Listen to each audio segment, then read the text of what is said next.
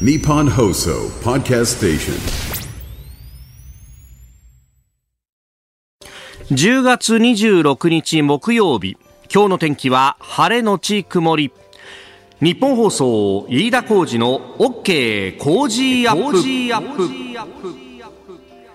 朝6時を過ぎました。おはようございます。日本放送アナウンサーの飯田浩二です。おはようございます。日本放送アナウンサーの新業一華です。日本放送飯田浩二の OK 工事アップ。この後8時まで生放送ですえー、昨日ちょうど寝るか寝ないかぐらいの時間帯夜9時過ぎて10時になるあたりだったんですけど私あの東京のですね、まあ、海沿いの、えー、大田区品川区がちょうどこう分かれるかなぐらいのあたりに住んでいるんですけれどももうねうちあの目の前にこうすっと大きい幹線道路が通ってて、はいはい、で結構あのトラックとかも通るんですよ、うんうん、でそしたらドカーンってものすごい音がしていやこれなんか事故でも起こった？というぐらいのね、なんかすごい音がしたんだけど、でも、あのー、周り見ると、特に道路は動いてるんだけど、ものすごい雨が降り出して。え、雨の音だったってことですか？いや、あのね、雷。雷か。雷がね、もうピカーってなったらドカーンみたいなね。ほら、よく言うじゃないですか。あの、光がまず見えて、はい、こう何秒か数えて。そうそうそう、数えて、ね、それによってこう近いか遠いか、うんうん、3秒以内だと近いぞとかなんとかとか。はい、いや、でも本当ね、もう間髪を入れずという感じで。で、そうこうしてるうちにベランダがちょっとね、あの、うっすら白くなってきて、なんだなんだって見たら、氷だよ。氷氷。へえ。ね、あの、夏場、結構あの、北関東の方ではね、大気の状態が不安定になって、ゴルフボール台の氷が降ったとか、ピンポン玉台だとかなんとかとか、あるじゃないですか。ありましたね。ね、あの、そこまで大きくはなかったんだけど、でも、あの、SNS 上で見るとね、あの、東京の、本当都心のど真ん中、六本木とかあの辺りも、えー、結構氷で、えー、歩道が真っ白に埋まったりとかっていうね、えー、出てきていて、あの、うちなんかもそこまで大きな氷ではないし、で、あの、地面一面丸、白くなるみたいな、そこまでではなかったんだけど、なんか、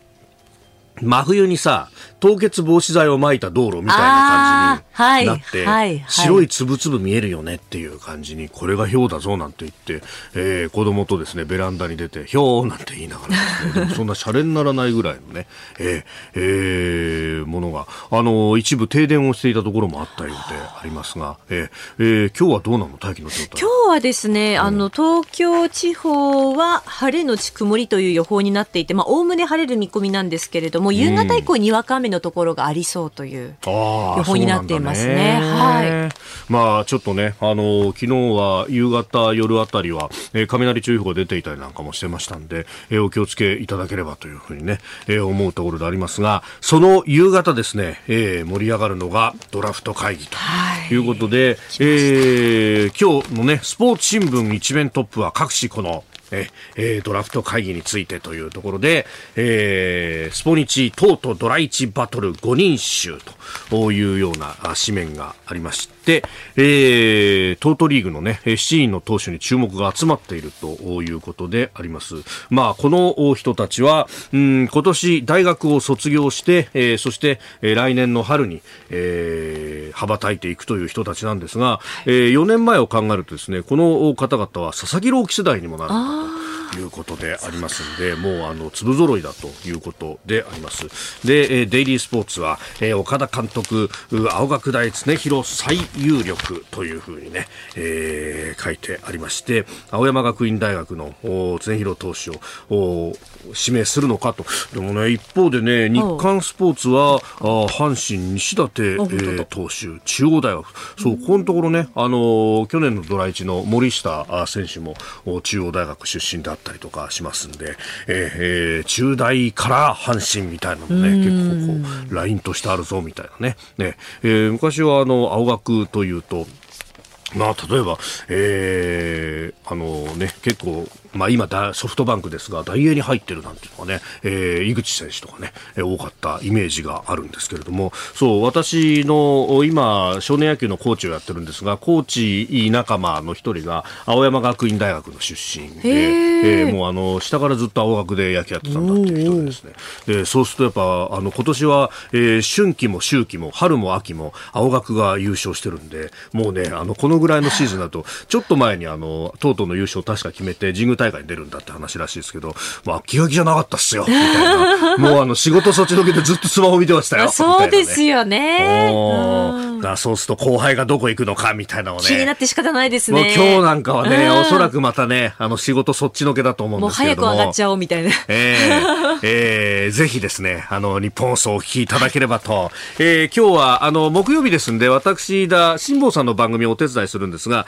今日はあの、途中でね、えー、切り上げると、はい、4時45分かな、までの、おちょっと短い短縮濃縮放送となりまして、そして、えー、プロ野球のドラフト会議の中継が、ラジオ独占で、えー、日本放送をお届けいたします。夕方4時45分からであります。えー、ドラフト会議自体は4時50分開始予定ということなんですが、えー、日本放送は4時45分からですね、えー、お送りいたします。パーソナリティは、煙山光則アナウンサー、ゲストが野球ライターの菊池隆弘さん、そして、えー、ジャイアンツの浅野翔吾選手のスペシャルインタビューもあると。まあ、これは浅野選手が、えー、2022年、えー、去年のドラフトで巨人が1位指名をしたという選手ですんで、うんはい、まあ、そのドラフトに当たってね、えー、待っている選手の気持ちとかいろんなことを聞いているんだと思います。えー、ぜひこちらもお聞きいただければと思います。未来のスターが生まれる瞬間、ぜひ日本放送でお楽しみください。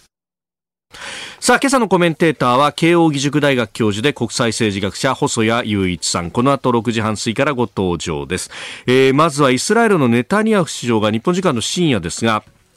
えー、演説を行いましたガザへの地上侵攻準備厳明というニュース、えー、そして中国習近平国家主席首脳会談前に歩み寄りの姿勢を示すという、まあ、米中関係についてであります。それから7時10分過ぎおはようニュースネットワークのゾーン。今新業アナウンサーもね定時ニュースで読んでくれましたが、えー、最高裁が戸籍上の性別変更に手術必要の規定は違憲と判断をしたというニュース、え、さらには昨日の国会、えー、岸田総理は消費税率引き下げについては考えていないと述べべたというあたり、えー、そして7時30分頃のニュースプラスワンはセキュリティクリアランス制度の法案について来年の通常国会提出へというニュースが入ってきました、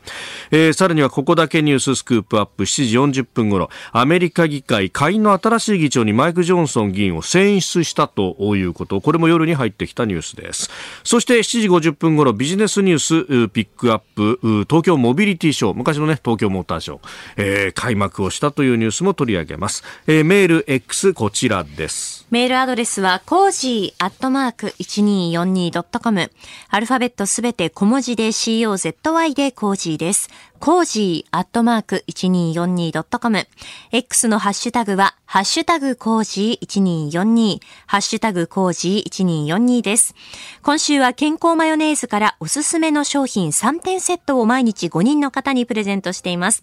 開けるだけで贅沢な味わいが楽しめるサバ缶、カンディッシュサバシリーズから、背徳のガーリックバターと魔性のカリーケチャップの2つ、そしてスパニッシュアヒージョソースがセットになっています。詳しいことは番組の X をぜひチェックしてみてください。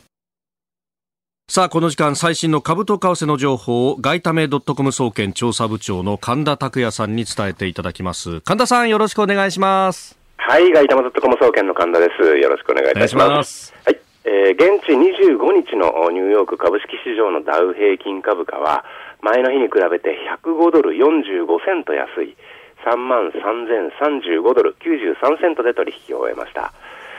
えー、ハイテク銘柄中心のナスダック総合指数は318.65ポイント下がって、えー、1万2821.22でした。うん、円相場の方は1ドル150円16銭付近で取引されています。あの、アメリカの長期金利上昇が再び起きています。はい、えー、また、その一部のハイテク企業の冴えない決算を受けて、ナスダック指数は、まあ、5ヶ月ぶりの安値に沈むという動きになっています。えー、そのアメリカの長期金利の上昇を背景にドル高が進み、円相場は150円31銭前後まで、えー、下落して、えー、1年ぶりの安値を更新しています。あの円相場に関しては節目の150円を抜けたことで、はい、さらに円安が加速する可能性があると考えられてます。一方で、日本政府、日銀が円買い介入に動く可能性も高まっていると。いうことで、今日の円相場は神経質な動きになりそうです。金さん、あのーイスラエルのネタニヤフ首相の演説、はい、後ほど、まあ、番組でも取り上げるところなんですけれども、はいはい、これ、ガザへの地上侵攻、えー、準備厳明と、このあたりで、この有事のドル買いみたいなものが起こっている可能性というのはいかがですか、そうですね、あのー、そうしたドル買いもあるんでしょうけれども、まあ、それ以上に効いてるのは、やはりまた、原油価格の上昇で、えー、改めてインフレ懸念が出てきているということで、アメリカの長期金利が上がりやすい状況になってきました。まあ、そうするとやはりドルが買われやすいということで、円が下がりやすくなっている。こんな展開ではないかと思います。なるほど。中東不安定だとそういう連想とかいろんなことが起こってくるんですね。そうですね。なるほど。神田さんどうもありがとうございました。はい、ありがとうございました。ここが気になるのコーナーです。スタジオ長官各紙が入ってまいりました。えー、今朝の一面トップ、まあ、スポーツ新聞がドラフト会議なら、あ一般紙は昨日の最高裁の判断と、えー、いうものが一面トップであります。えー、朝日新聞、えー、性別変更に手術必要は違憲、えー、生殖不能にする要件無効。最高裁決定全員一致と、えー、トランスジェンダーの方々が戸籍上の性別を変えるのに対して、まあ、5つの要件があるというふうに言われております。えー、性同一性障害の特例法にまつわる要件ということで、これが事実上その手術が要件になっているではないかということに関して、えー、それを迫るというのは違憲だと。まあ、これが、あの幸福追求権であるとかに反するのだという判断が昨日出たということであります。まあ、後ほどこれね、えー、今日のコメンテーター、細谷さんともまた深めていこうと思っております。えー、読売も性別変更に要手術違憲最高裁制約の程度重大、えー、毎日性別変更手術要件違憲最最高裁過剰な制約外観は高裁差し戻し、えー、産経新聞生殖不能の手術要件違憲性別変更最高裁国特例法見直しへ、えー、そして東京新聞も生殖不能要件違憲、えー、性別変更手術規定めぐり、えー、最高裁大法廷過酷な選択迫る外観要件は高裁差し戻しというふうになっております。えー、そして、まあ、気になるニュースでありますが、まあ、各地経済欄だとか総合面などなどで、えー、触れております減税に関することで、まああのー、4万円という、ね、数字が、まあ、一人歩きするようになっております。これ、あのー、国会での総理の答弁を聞いてると私はもう大まかな指示をしただけであとはあ政府与党の税制調査会でやるんだということで、えー、具体的な話は一切されていないはずなんですけれども総理の言葉を借りればですよ。ところががもう具体的な金額まで出てきていて、そしてそれがあたかも決まったことのようにして一人歩きをしていると。で、4万円という数字が出てきました。で、それだけじゃなくて、その内訳として日本経済新聞の一面ですが、えー、減税案、所得税3万円、えー、所得制限検討、住民税は1万円、えー、3万円の内訳まで出てきているということであります。で、それに加えて、えー、所得税の非課税世帯、住民税非課税世帯に関しては7万円支給するということなんですが、ここが一つからぐりがあってですね、あの、国民生活基礎調査という、まあ、あの、政府がやってる統計で見ると、これ所得に関してもいろんな統計があるんですが、えー、住民税の非課税世帯の数、まあ、これ大体あの、1500万ぐらいいるというふうにされているそうですけれども、この内訳でですね、えー、非課税世帯の割合なんですけれども、おまあ、いわゆる高齢とされるですね、60歳以上の方々だけで8割を占めるということで、これはですね、あの、年金は、あの、月々決まった所得なんで所得税がかかるということなんですが、例えば金融所得とかですね、あるいは銀行にこう、あるお金、えー、預金とかっていうものは、えー、その、まあ、所得税や住民税の算出の時には参考にはされない金融資産ですんで、そうすると、住民税的には非課税なんだけど、たんまりとお金があるぞみたいな世帯っていうのが結構出て、しかもそれがですよ、高齢者に偏っていた8割ほどっていうふうになると、えー、これさ、現役世代は税金や社会保険料がっつり持ってかれてんのに、還元そんなに入ってこなくて、えー、ご高齢の方々一人当たり7万、いや、そんなこと言ったって俺たちはな、税金、あの、大変なんだよという方々もいっぱいいると思いますけど、あまりにいびつすぎはしないかと、だって8割だぜって考えるとね、どう思わあるでしょうか。この時間からコメンテーターの方々ご登場です。今朝は慶應義塾大学教授で国際政治学者細谷雄一さんです。おはようございます。おはようございます。お願いいたします。お願いします。さあ、まず夜に入ってきたイスラエル、そしてハマスとの戦闘に関してですが、えー、ネタニヤフイスラエル首相があガザへの地上侵攻準備を厳命ということで、これアメリカとかが必死に止めてるようにも報じられてましたけれども、どう見たらいいですか？はい。あの、まあ、この間、イスラエル政府とアメリカ政府との間で、はい、まあ、あの、地上侵攻、それ自体についてはアメリカ政府、バイデン政権が明確にそれに反対という立場ではなかったので、今まではその条件、まあ、どのようにそれを実施するかという条件だったわけですね。一つは人道的な支援をきちんと、まあ、提供する必要があるということであるとか、あとはまあ一般市民の避難であるとか、まあ、あの、簡単に言えば、まあ、この問題をめぐって今、世界的に世論戦が戦われていると。はい、まあ、中国は、まあ、明らかにロシアとともにパレスチナ寄りの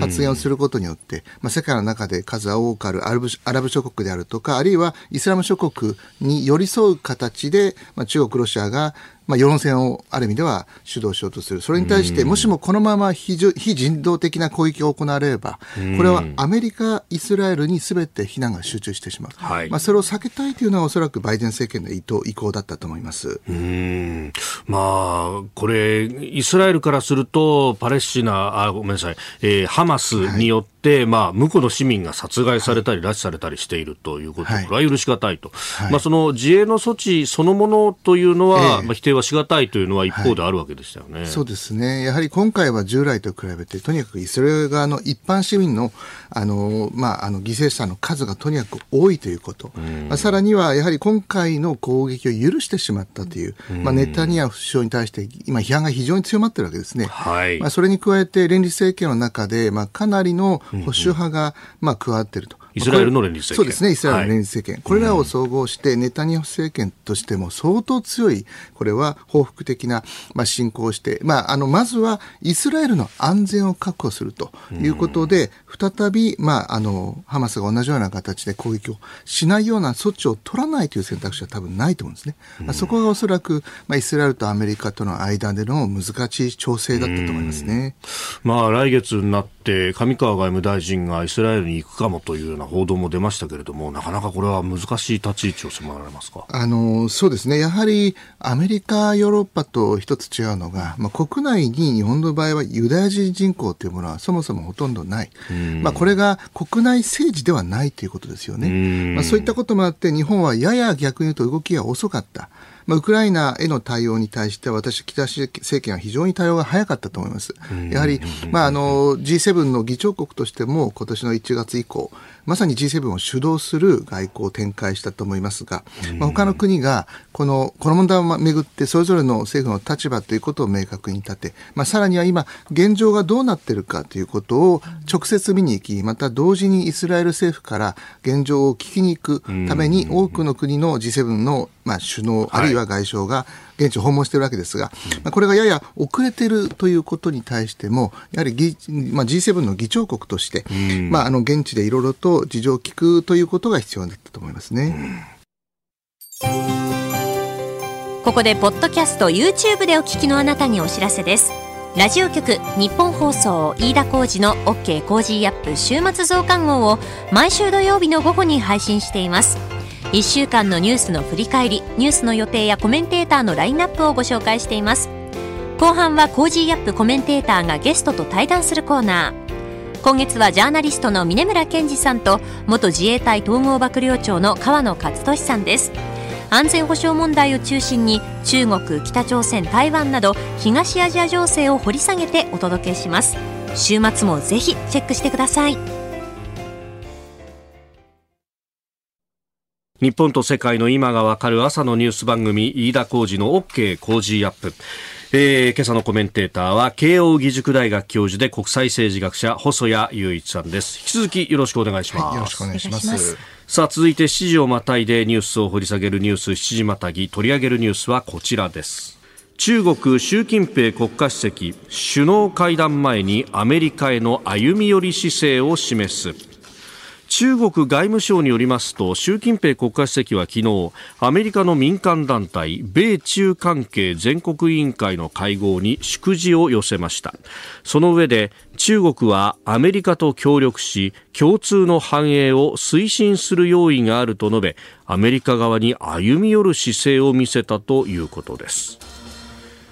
えー、米中両国は11月の APEC 首脳会議のタイミングで、えー、2国間の首脳会談を模索中と、えー、11月の16から18とも言われております。が、この APEC。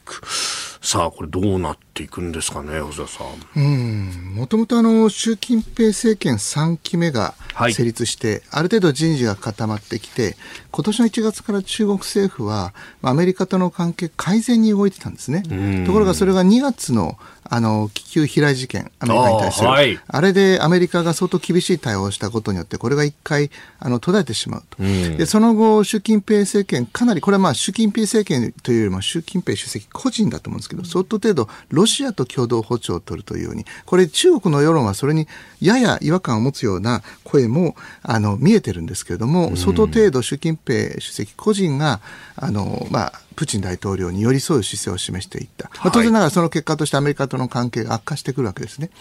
で、ところがやっぱり、あの、最近の中国経済、不動産含めて相当程度やっぱり厳しい状態が続いています。まあ、従って従来のような、まあ、アメリカやヨーロッパと、あるいは日本と含めて全面的に対立するという路線が、やはり中国経済回復する上で相当の、これが、あの、大きな重荷になっていると。まあ、それでおそらくはまたもう一度、はい、あの中国の方から対米関係を改善したい。一方で、アメリカからすればバイデン大統領、なかなか厳しいあの政権運営が続いているわけですが、はい、まあ、来年の大統領選挙に向けて、ええ、まあ、とにかくな何か成果を出したい、まあ、その時一番目に見える成果というのは、おそらく11月の APEC 首脳会談の成功ということだと思うんですね。まあ、ここでどうにか習近平主席に来てもらって、はい、あのまあ、久しぶりの米中首脳会談をして、まあ、これを良いニュースとして国内に報じて、おそらくそういった政権の意向もあるんじゃないかと思いますね。もともとね、今年のまあ中頃ぐらいには、米中のこの首脳会談は、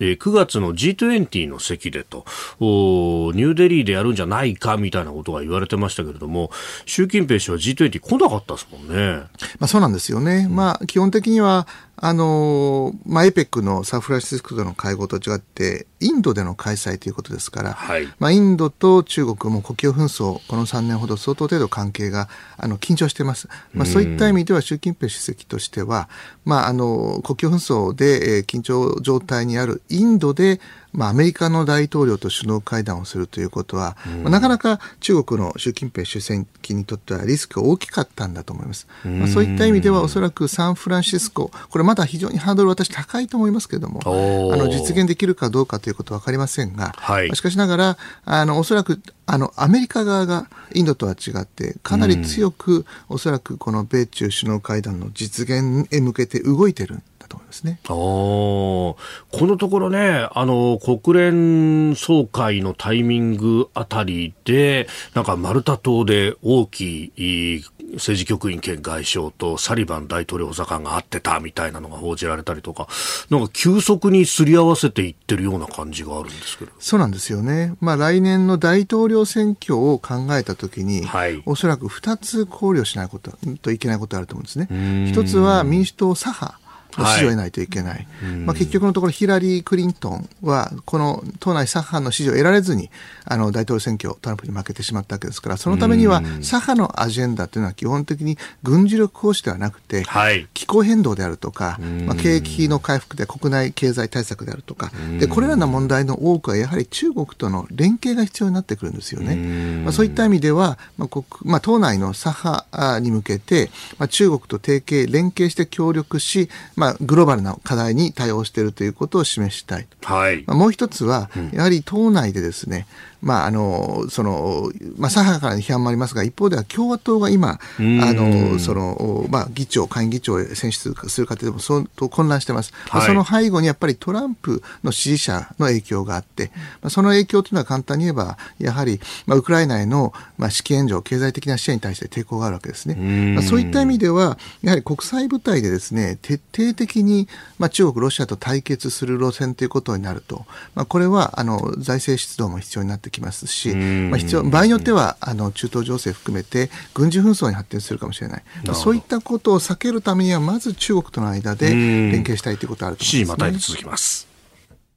今朝のコメンテーターは慶應義塾大学教授で国際政治学者細谷雄一さんです引き続きよろしくお願いいたします、はいさあ、アメリカと中国の関係性について、まあ、アメリカの国内政治等々を考えると、中国との間も一定程度話をしていく必要があろうという、このバイデン政権の、姿勢というものが見えてまいりますが、まあ、これ、他方、そうなってくると日本としての立ち位置というか、まあ、あのーサリバンアメリカ大統領補佐官安全保障担当が、えー、フォーリアン・フェアーズの電子版への寄稿の中で、まあ、中東とかいろいろあるけれども、まあ、中国との間の抑止の関係もそのまま行くんだというようなニュアンスの寄稿があったやに報じられてますけれどもこれ長期的な面で見るとやっぱり米中の間の緊張関係みたいなものというのは変わらないんでしょうか？あのこれはもう習近平体制が続く以上は続いていくと思いますね。まあ、今回の APEC で一つ注目目するべき点が、これが東海岸ではなくて西海岸のサンフランシスコで行われる。まあ、サンフランシスコといえばこれシリコンバレーが近いですし、はい、やはりワシントン DC とは全く空気が違うんですよね。基本的にはもう西海岸はビジネス優先ですし、また、あの、科学技術、中国人の、あの、まあ、中国系の、あの、住民の方もたくさんいますから、選挙のことを考えると、西海岸というのは、まあ、地方自治体含めて中国系、韓国系って、あの、たくさんいると思うんですね。まあ、この地域において、やはり、あの、その声としては中国と協力しなければいけない。まあ、これ、主にビジネスネスが理由だと思うんですけども、まあ、今、ワシントン DC に行きますと、はい、まあ、相当中国に対して声が厳しい、まあ、議会でも今日は民主関係なく超党派的に対中強硬論がある。まあ、このあの政治の世界や軍事の世界と一方でビジネスの世界とで相当程度温度差がある中で、まあ、今回の APEC がサンフランシスコで行われるということもありましてやはりそういった中では例えば気候変動で中国と協力するとか、はい、まああのまあ、軍事ではなくてあくまでも科学技術ビジネス優先、まあ、そういった空気がある中で、まあ、あのおそらくはもともとカリフォルニアっていうのは、あの、民主党の中でも左派の影響力が強いですから、はい、そういった声を反映させて、あの、バイデン大統領としても、何らかの形で中国との関係が改善が進んでるというメッセージを、はい、あの、党内向け、国内向けに出したいんだろうと思うんですよね。ああ、まあ、ある意味、ジャンルごとに分けて協力できるところは協力していくみたいな形になるんでしょうかそうですね。まあ逆に言うと、この東シナ海近辺では、まあ、相当程度、今、中国の軍機、あの、米軍機との間の、まあ、あの、接触ギリギリの、はい、まあ、接近の、あの、事件もありました。また、まあ、フィリピンとの間で、まあ、領土問題をめぐって、あの、相当強硬なハラスメントが最近ありました。まあ、これに対して、やはりペンタゴンの中では中国に対する警戒感は間違いなく強まっていると思うんですね。まあ、一方で、その、ビジネスの世界では、あの、中国との間の提携という声を求める声が強いと。はい、この二つの間でバイデン大統領は、あの、どのようなあのバランスを取るかということを、まあ、常にあの悩んでるんじゃないかなと思いますね。うん。まあ、フィリピンのね、あの、海洋法の施行機関の船が体当たりされたりとか、まあ、そのギリギリのところだとか、いろんな写真なんかも出てきてますもんね。まあ、言い換えると、はい、あの、かつての尖閣沖の漁船衝突事故、日本との間でありました、はい、同じような事件が米中で起きると思うんですね。で、それが起きた時にマネージメントができるか。まあ、よく言われるのは、実は日中に比べてはるかに米中の方が、軍を含めたパイプが、まあ、あのコミュニケーションが強い。危機があった時、実は米、米、米、アメリカと、あの、中国との間はかなり迅速にコミュニケーションを取って、あの、様々な形で危機を回避するメカニズムがあると言われています。まあ、そういった意味では、実は、あの、米中の対立というものが、はい、まあ、表面における非常に、あの、過激な対立と、まあ、水面下で一定程度の調整があるという点では、まあ、日本よりも、実実は日韓関係安定している側面もあると思いますね。あこれ、その軍安全保障サイドの対話の一つの窓口として、まあ、国防省、国防部長というものがいますけれども、これ、李承福という人が、まあ、あの正式に失脚したということが出てきました。で、これ、後任まだ決まってないですよね。はい、あのこれが、まあ、詳細はほとんど、あのもちろん報道でも出てない、中国政府は公表しておりませんけれども、はいまあ、いろんな可能性があると思うんですね。まあ、一つは、あの李承福さんがもともと、あのロシアに対するあの軍事的なさまざまな武器の供与支援の含めてあのそのパイプ役になってたんではないかと。そういったことからあのアメリカがこれ制裁対象にして、はい、あのまあ、米中の国防相会談を行うさまざまな支障があった。これに対して中国側もかなり強く反発してましたので、まあ、そういった意味では今回、まあ、あの違った理由で解任されたと思いますが。汚職でと。そうですね、はい、しかしながら同時にそれによってアメリカとのあのある意味でははその国防省会談が可能となる道が開けたという見方もありますので、あの何らかの形であの障害を取り除きたいという意向も習近平政権にあったかもしれないですよね。なるほど。アメリカ側が制裁解除には応じないだろう、はい、ということが見える中で、全く別のそのメンツを保つ形での取り除き方みたいなところがあった。あの、おそらくは、あの、いろいろな考慮があって、こういう判断をしたんだろうと思いますね。うん。はい、まあ、後任まだ決まってないけれども、そうするとアメリカとの間では話ができる人になる可能性も出てくるということそうなんです。先ほど申し上げた通り、米中間で、はい、あやはり、あの、その偶発的な事故、軍事的な衝突が起きたときに、あの、それを、あの、一定程度、あの、解決するメカニズムが必要になると思いますので、まあ、その当然ながら中心になるのが国防省会談ということになってくると思いますね。あそうすると日本としても、まあ、中国と対峙をするのはもちろんそうなのかもしれないけれども、あまり、こう、勇ましいことを言って、あ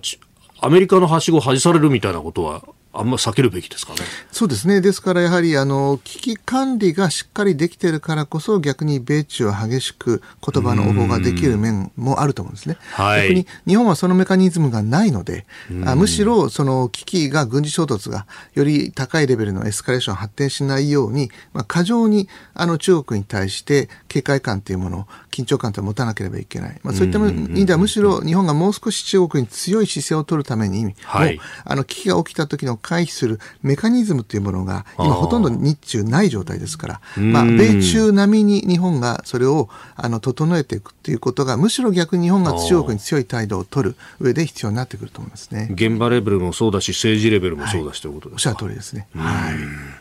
えー、ニュース、しまたぎ、米中関係、そして日本というところもお話をいただきました。おはようニュースネットワーク。東京有楽町日本放送キーステーションに全国のラジオ局を結んでお届けいたします。時刻は7時11分を過ぎました。おはようございます。日本放送アナウンサーの飯田浩二です。今朝のコメンテーターは慶應義塾大学教授で国際政治学者の細谷雄一さん。取り上げるニュースはこちらです。最高裁戸籍上の性別変更に手術必要の規定は違憲と判断。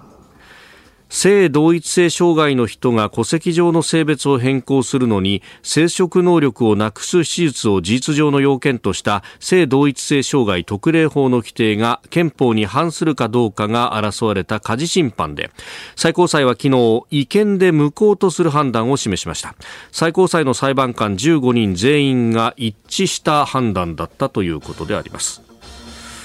まあ、この手術要件に関しては違憲であったということでありますが一方でその外観の要件に関しては高裁の段階で検討されていないとして自ら判断せず審理を高裁に差し戻したということでありました。えー、これについてはね、日本総では朝6時から番組やっておりますんで、いろいろメールやツイッター、あ X でも意見いただいております。新宿区の秀谷さんという方。えー、公衆浴場や旅館の女性風呂、トイレ、更衣室、スポーツ競技などの扱いをどうするのか、性的少数者の方々の人権を尊重することも重要ですが、多数を占めている普通の人たちの権利も尊重してほしいと思いますと。こういうふうにいただいております。まあ、権利と権利がバッティングするということも想定される中ですが、藤田さん、これ、あの、日本以外のさまざまな事例もご覧になっていると思いますが。うんはい、ええあのイギリスに私が去年1年いた時にもジェンダーの問題、相当深刻な問題となってました。で、私は向こうの方とお話ししていて、ジェンダーというのは、はい、生物生物学的なジェンダーと、はい、あとはアイデンティティとしてのジェンダーと、あとはまあ性的な指向性、まあ、どういう相手を好きになるかという、まあ、この、例えば同性愛も含まれるわけですけれども、はい、この3つを考えないといけない。で、そうするとこの3つにズレがある。今まではこれ1つだったわけですね。で、これは例えば、あの、アメリカとかヨーロッパの場合には、日本の大衆浴場、温泉のような場所が、まあ、ほとんどないので、まあ、ある意味では、まあ、裸で、まあ、同性の人たちと一緒に入るという機会が少ない。まあ、それ、まあ、そ、そそれからに、そこから日本独自のこういった問題というのは出てきて、はい、あの対話は非常に難しいと。一方で、アメリカやヨーロッパで、あの、非常に大きな問題になっているのが、もともと、あの、男性だった人が、はい、まあ、女性としてのアイデンティティで、スポーツ競技に出ることなんですね。で、これが多くの人たち、これで、あの、かなり高いパフォーマンスの結果を出すと。はい、で、これを、まあ、あの、要するに、もともと男性だった人が、女性として競技に出る。まあ、アイデンティティは女性というわけですね。えー、その時に、まあ、高いパフォーマンスを出した時に、認めるかどうかということが、かなり深刻なアメリカ、ヨーロッパで問題になっています。この3つに、つまり1つだったものが3つのアイデンティティというものを考えなくちゃいけないということ、あるいは、まあ、生物的な性と、あの、そのアイデンティティ性の間の、あの、ギャップが出た時にどうするかというのは、まだこの制度、社会、法律が十分に追いついてないと思いますよね。だからこれを法律がまあ、法律というか司法の判断が出たということだけでこう社会監視も含めてすべてをガラッと変えることができるのかというと多分それは社会全体の認識が追いつかない可能性もある、ね、おそらくはもうこれ10年20年かかる問題だと思いますよね。うん、まあ、その場その場によってこう慣習的なものをどうするのか、はい、あるいはそれにこう、ねえー、今回この特例法はこうした意見の判断が出たということはこれ法律を変えることにおそらくはなると思いますが、はい。はい、その時にまあ一緒に議論しなきゃいけないのは社会監視の部分も含めてということになるわけですかね。まあ、認識というものは先に変わり、それに合わせて慣習と制度法律が、まあ、後追い的に変わっていくという形なんじゃないでしょうかね。うん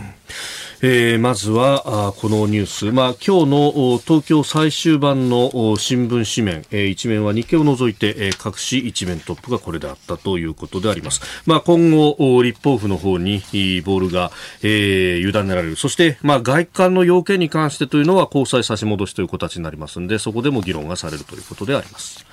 えー、では続いて2つ目のニュース、こちらです。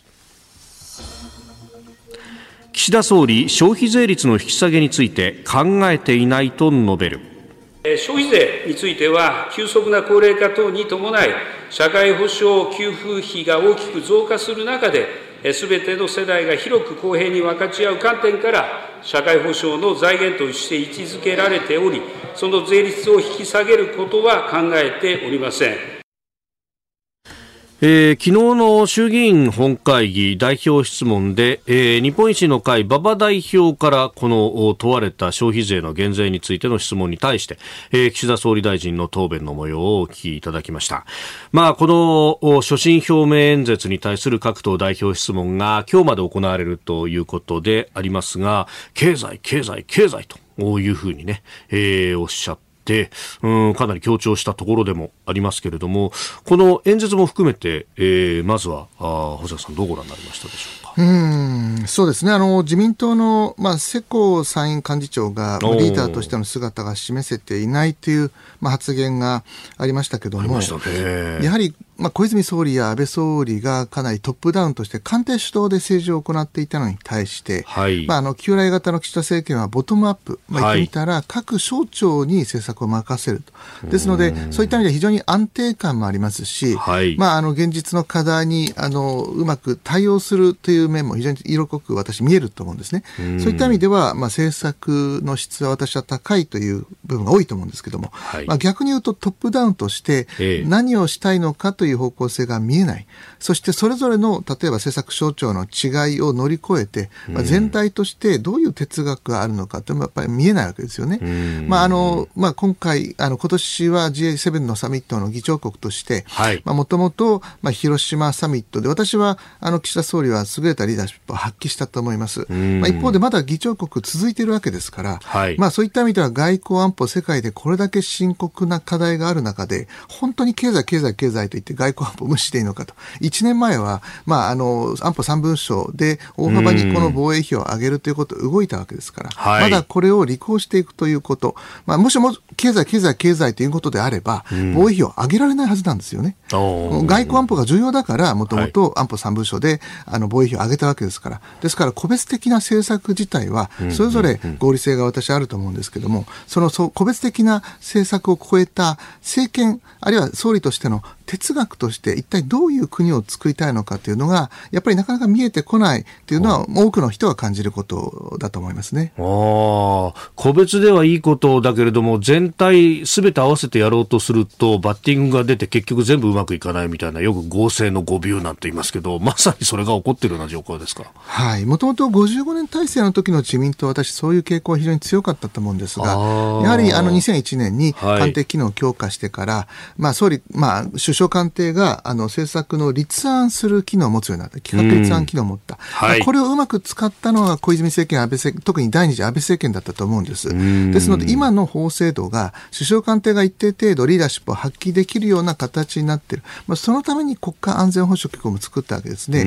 まあ、それをうまく活用しているかというと、まあ、実は安倍政権の時は1年間で40回近く国家安全保障会議を開いていたんですが、はい、実は岸田政権1年間で13回しか開いてない。まあ、つまりこれだけ危機が連続しながら、実は国家安全保障、あの、国家安全保障会議というものを十分に開催してないのは、はい、当然ながら、まあ、総理の関心によってということですから、やはり、あの、まあ、G7 の議長国として、今、ウクライナ、中東と2つの紛争が起きているということを考えると、はい、まあ、あの、経済、経済、経済ということで、本当に G7 議長国として、あの、外交防衛というものを脇に置いて良いのかという、まあ、そういった疑問も、あの、出てくるんじゃないかとと思いますけどもね。うんまあ、あの G7 の日本を除いた6カ国で声明を出したりとかもしていました。これがあえて日本が参加しないという選択であれば、それは一定程度の何か意思というものも感じるんですが、なんか、スーッと過ぎていきましたね、あれも。あの、結局、ウクライナの時も、他の国が行ってるのに行かないといけないっていう、なんとなく子供がみんなおおもちゃ買ってもらってるから自分も買ってくれっていうふうに、やっぱり多くの国民感じてしまったと思うんですよね。で、今回逆にもしも、あの、その声明に参加しないのであれば、はい、私、独自にこの、あの、イスラエルの問題に対して、はい、あの、まあ、総理、あるいは政府としての見解を明確に世界に向けて示す。あるいは、あの、在京のイスラエル大使と会談したときに、何か、あの、総理としての思いを伝える。いろいろなアプローチはあったと思うんです。で、それとセットであれば、私は、あの、G7 の、あの、日本には独自のアプローチがあるということ、実際私あると思うんですね。はい、まあ今、パレスチナに対する ODA を含めて、相当程度日本は支援を続け、人道的な支援を含めて続けてきましたので、はい、まあそれを考えたときに、私は必ずしも、あの、他の国と G7 で日本が足並みを揃えなくちゃいけないということではないと思うんですけど、だとしたら、やはりこの問題に対して日本独自のあのメッセージというものをぜひあの出すべきだったのかなと思いますね。あ総理の口からというと、それこそ旧ツイッター X で一番最初にポストはしましたけれども、その後というのは、まあ、この演説の中でもイスラエルって名前は出しましたけれども、明確なものは出てなかったですね。そうなんですよね。やはり、うん、あの、政策演説と言われるような、はい、まあ、体系的な、あの、日本政府、あるいは総理の考え方を示す外交演説ですよね。まあ、そういったものを、やはりこれだけ G7 の議中国として多くの紛争対立がある中で示してほしいですよね。以上、おはようニュースネットワークでした。えー、今朝は慶應義塾大学教授で国際政治学者細谷雄一さんとお送りしております。引き続きよろしくお願いします、はい、よろしくお願いします。続いてニュースプラスワン取り上げるニュースはこちらです。セキュリティクリアランス制度法案来年の通常国会提出へ岸田総理は昨日の参議院の代表質問で機密情報の取り扱いを有資格者のみに認めるセキュリティクリアランス制度に関して来年の通常国会での法案提出に向けて準備を進める考えを示しました。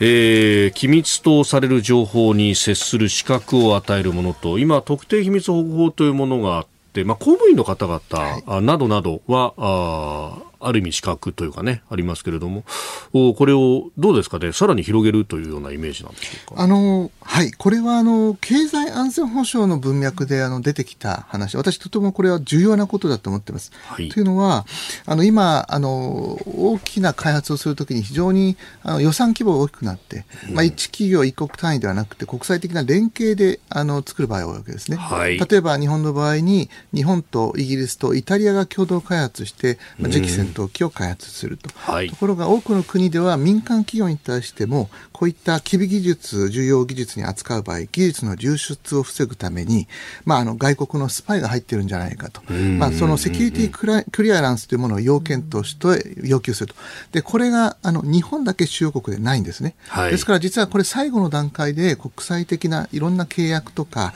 あの連携がですね解消されているケースがたくさんあるんです。まあ、それは日本の中にセキュリティクリアランスがないので、はい、そこに関与する技術者に外国のスパイが入ってないということが証明できないわけですから、まあ、それもあって、まあ、高市大臣、これ企業からの要請も結構強くあってですね、はい、まあ、かなり力を入れて、これを導入するということで、まあ、有識者会議で相当あのいろいろなあの議論も経た上で、これを導入するということで、まあ、これは日本の経済、これから、まあ、あの機微技術を扱う国際的な連携をする上では、これ私は不可欠の要件になると思いますね。うんまあ、今まではこういったものもないと政府からお墨付きももらえないんだったらと、まあ、門前払いみたいなことになってきたわけですよね。そうなんです。今までそれで多くの企業がやはりこの国際的な共同開発に加われない、まあ、このことが私は過去20年、30年日本が国際的に技術力が低下した一つの要件要因だったと思いますね。うんでまああの民間のね人々も対象となるということで、まあ、これあのそこの部分で、えー、会社内での取り扱いが不当に変わるんじゃないかみたいなことを言う人もいますけれども、まあ、ただ、これはもうやんなきゃいけないというか、なんで今までなかったんだみたいな話ですか、まあ、そうなんです、やはり今まで日本は、まあ、政経分離といいますか、安全保障の問題と経済の世界が完全に分断されてたと思うんです。まあ、ところが中国がはああの、このアメリカがですね、まあ、半導体を含めて、この2つを結びつけて、特に今のバイデン政権になってから、経済安全保障ということを相当程度、やはり敏感に対応してきた。はい、まあ、それに対して、まあ、同盟国であるヨーロッパ、日本などの国が対応しられて、まあ、特に企業、民間企業はこれどう対応したらいいかというのは困惑している状態だと思うんですね。ですので、まず民間企業の多くの人たちが、この安全保障の問題というものは、政府、軍だけではなくて、はい、まあ、民間も考えなくちゃいけないということと、まあ、その境界線ですよね。まあ、どのようにして、つまりは自由貿易で自由にあのサプライチェーンを作る領域と、一方で、えー、日本の国家の安全がかかる非常にセンシティブな機微技術、あの、まあ、その領域とのですね、この2つ存在するということを、これからもう少し、やはり社会の中での、あの、認識が広まっていくということが必要なのかもしれないですね。それともう一つ、これは、細谷さんに聞くの難しいかもしれないんですが、機微技術の話ということになると、まあ、民間の企業もそうですけれども、これは研究をする学の方の部分っていうのも当然関わってくるものにもなってきますよね。あのそうなんです。あのこれは菅政権の時の日本学術会議の大きな問題になりましたけども、はい、やっぱり戦後の日本の平和主義、いい面悪い面両方あると思うんですけど、悪い面というのは軍事に対するアレルギーなんですね。で軍事はすべて悪であるとい。うことで、はい、まあ徹底的にそれに対する抵抗があった。だけども例えば外国からのミサイルの攻撃やあるいは化学兵器を使ったテロに対して防護するためにこれ防護服が必要なわけですよね。はい、そのための開発ってこれ軍事ですけれども、うん、人々の命を守るわけですから、うん、まあ、そういった意味では軍事の中で人の命を守るための技術と人を殺すための技術があって、平和国家であっても人の命を守るための軍事技術というものはもっともっと日本の中で理解が広まってもいいんじゃないかなと思いますよね。そして守るためには相手が何をやってくるのかっていうのを研究しなければいけないということにもなってくるわけですよね。あのですので地下鉄サリン事件のオウム事件の前は、自衛隊の中でこの、まあ、こういったものを化学兵器を研究することも禁止されてたんですよね。そうすると守ることもできない。ところがあの時にはかなりの程度やはり自衛隊のあの様々な知識に頼らざるを得なかった。まあ、それがその後に大きな変化につながってたと思います、ね、ああ、特殊武器衛生隊だとか特殊武器防護隊というものがね、はい、えー、その後できていったという。えー、まあ、あれももう30年ぐらい前の話になるわけですもんね。まあ、随分進歩したんじゃないですかね、この30年間で。はい。続いての時間は、ここだけニュース、スクープアップアメリカ議会下院審議長にマイク・ジョンソン議員を選出。およそ3週間の不在が続いたアメリカ下院の審議長に、えー、共和党のマイク・ジョンソン議員が選出されました。今月3日ケビン・マッカーシー下院議長が解任されて以降共和党が選出した候補は4人目となります。まあ、選出というかですね、まあ、立候補上がってきたのはなんか一時期9人が同時にみたいなことがあったりとかして、これは決まんないんじゃないのと言われてましたけど、とりあえず決まりましたね。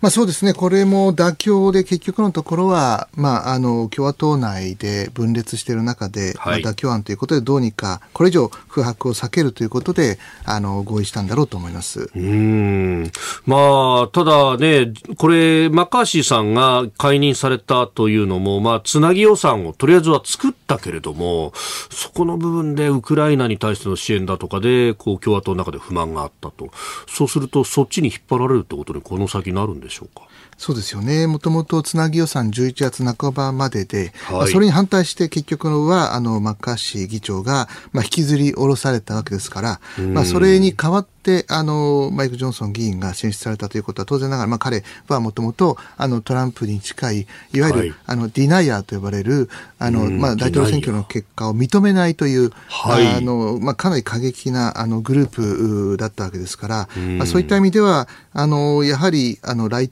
来年の大統領選挙に向けても非常に、あの、不安が多いと、まあ、議事運営ということで、えー、そもそも下院議長は、まあ、大統領の継承順位第3位ということで、副大統領の月に高い地位、で、えー、下院の、まあ、議事進行運営に対しても大きな権限を持ってますので、はい、まあ、そその議長が、まあ、あのトランプ元大統領、前大統領に近い立場ということで、まあ、おそらくはあの共和党の、まあ、これからあの分裂、亀裂というものが非常にやっぱり重い状態になる。もう一つは今おっしゃった通り、やっぱりウクライナの支援ですよね。うんはい、あのまあ、トランプ前大統領の周辺の人たちは、まあ、あのこのままあのウクライナに支援を続けることに反対だという立場ですから、うん、まあ、11月半ばにつなぎ予算が切れた後に、はい、果たしてあのアメリカがどどういうような姿勢を示すかということは、これもウクライナの戦争の結果にもう巨大な影響を及ぼしますよね。うんこれね、なんかその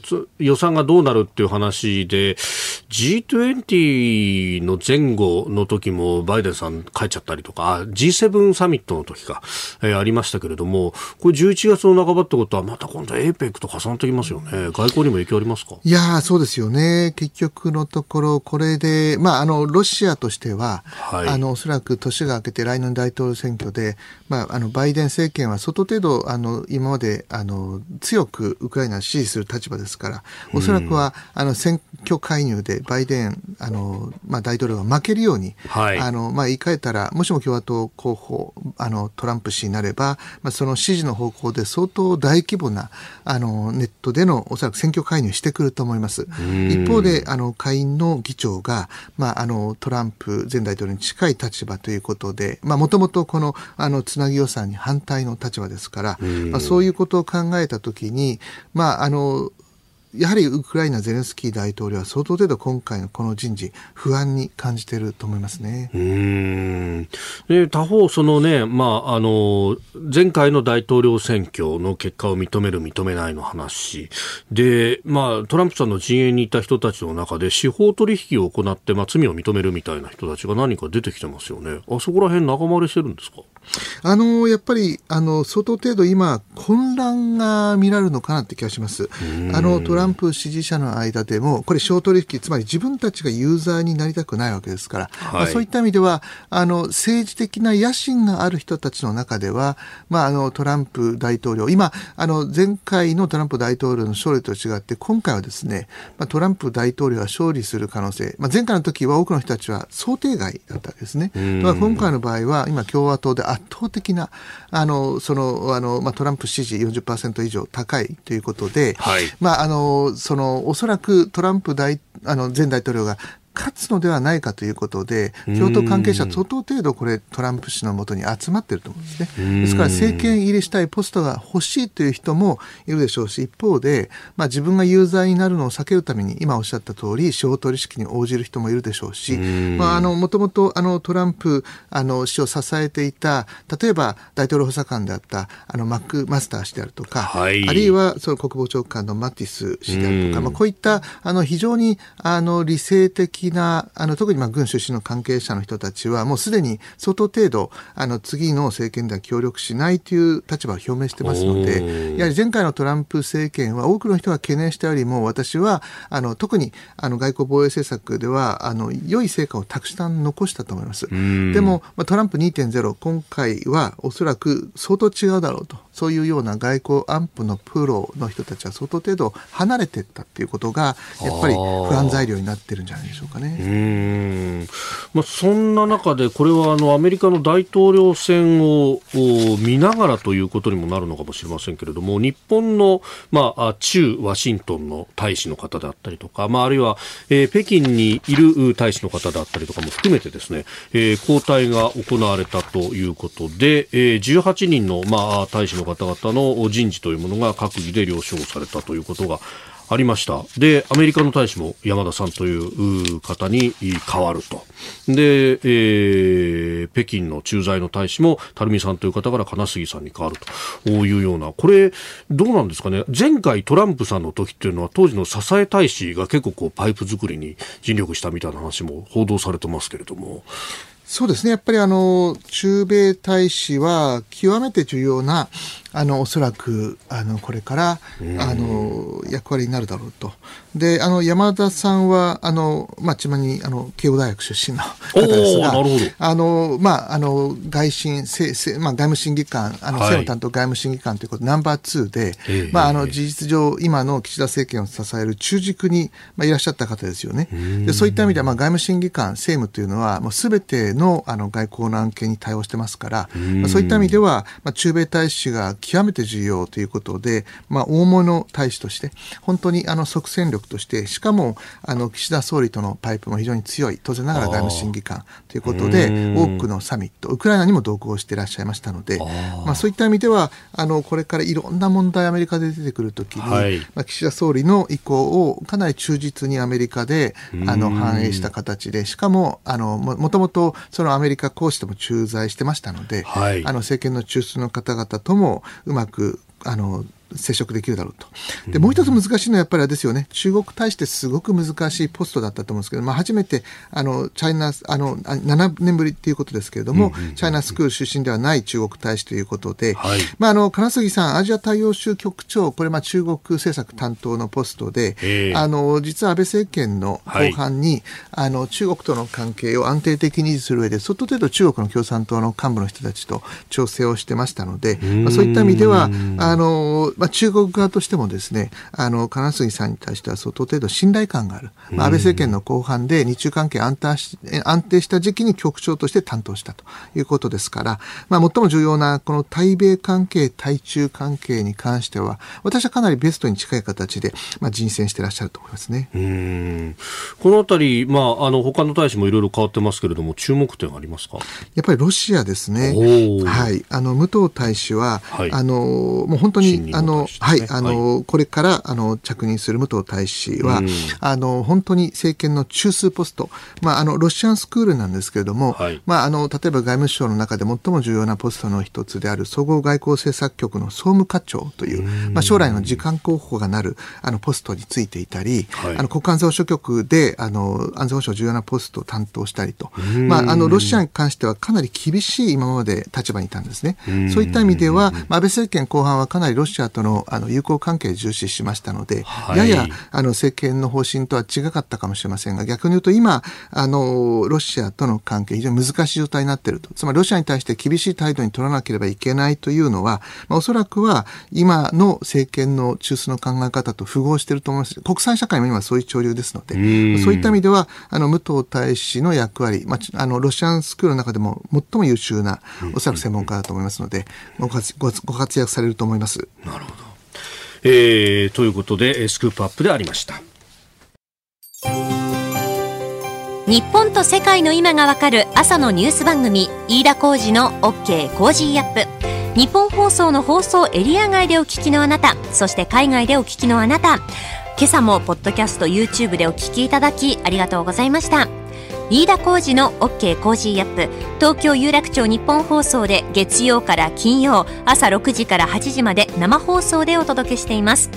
番組ホームページには登場いただくコメンテーターのラインナップや放送内容の原稿化された記事など情報盛りだくさんです。また公式 X では平日毎日最新情報を配信中。ぜひチェックしてみてください。そして飯田浩二アナウンサーは「夕刊富士」で毎週火曜日に連載中。飯田浩二の「そこまで言うか」こちらもぜひご覧になってみてください。忙しい朝そして移動中ニュースを少し深く知りたい時。ぜひ AM、FM、ラジコはもちろん日本放送のポッドキャスト YouTube でお楽しみください。